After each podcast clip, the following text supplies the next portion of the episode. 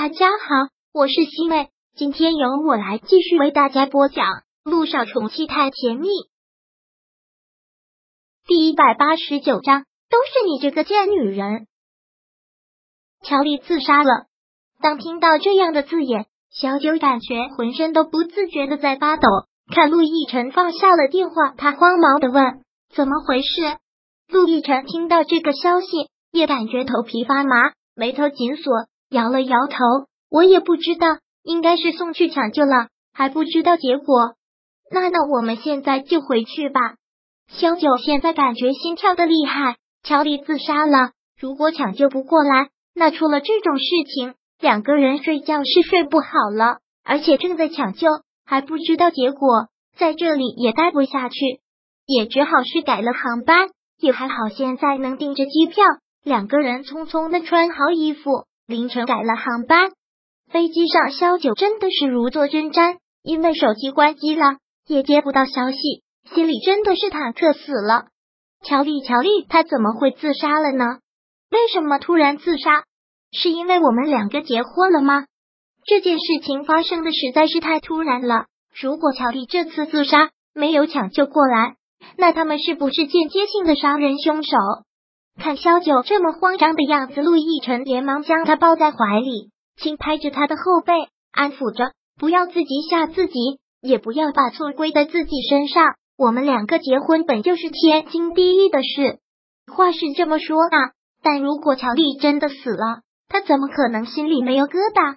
阿弥陀佛，阿弥陀佛，千万保佑，老天爷要保佑抢救过来，千万不能让他有事。”萧九一直双手合十，不断的在祈祷着，千万不能让乔丽有事，千万要抢救过来。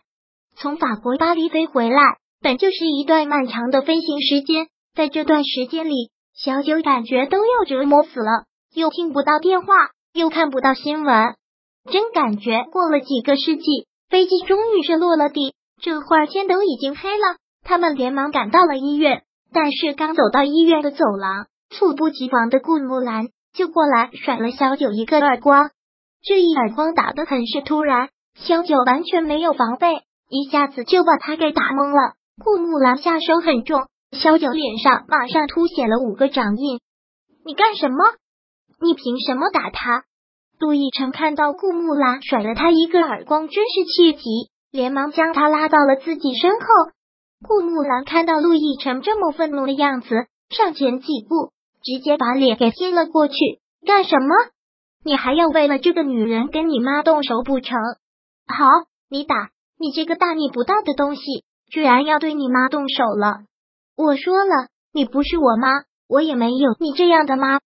杜奕晨对顾木兰现在真的是恨透了。小九现在是我老婆，任何人都别想给我欺负她。小九一直在后面拽着他的衣服，让他不要再说下去。在医院，他们母子两个人吵起来也不好。好呀，真好，小九，你这个贱女人，你这个害人精，还真的是有手段啊！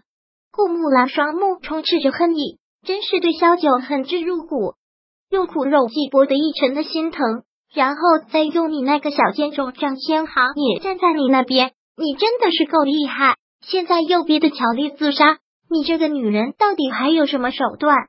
乔丽自杀跟小九有什么关系？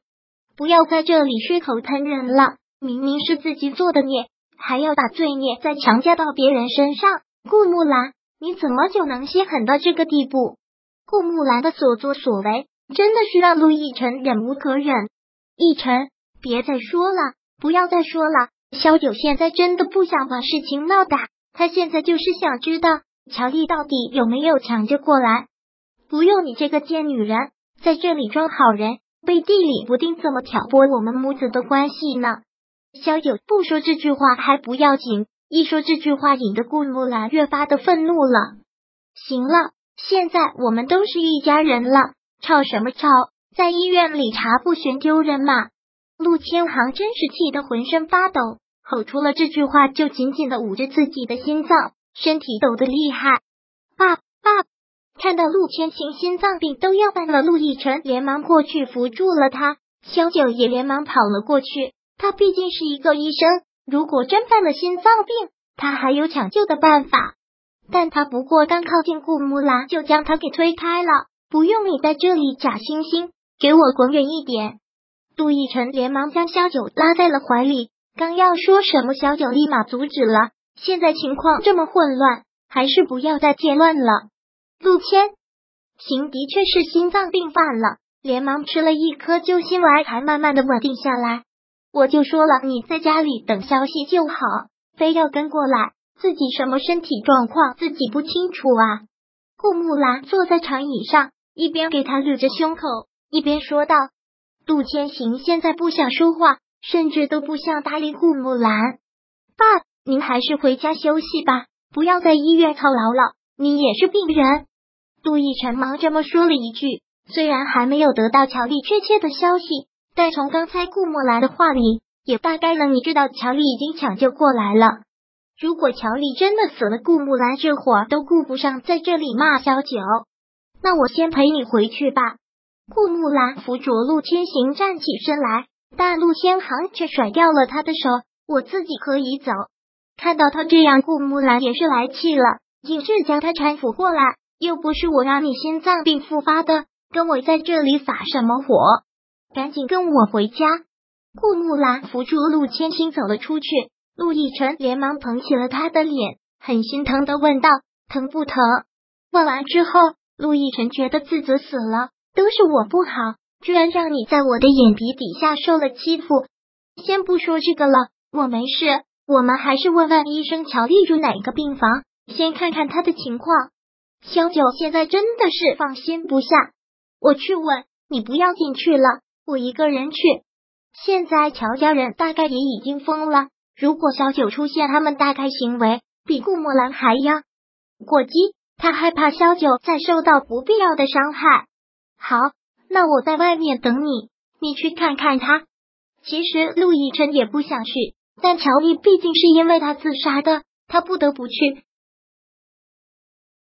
第一百八十九章播讲完毕。想阅读电子书，请在微信搜索公众号“常会阅读”，回复数字四。获取全文，感谢您的收听。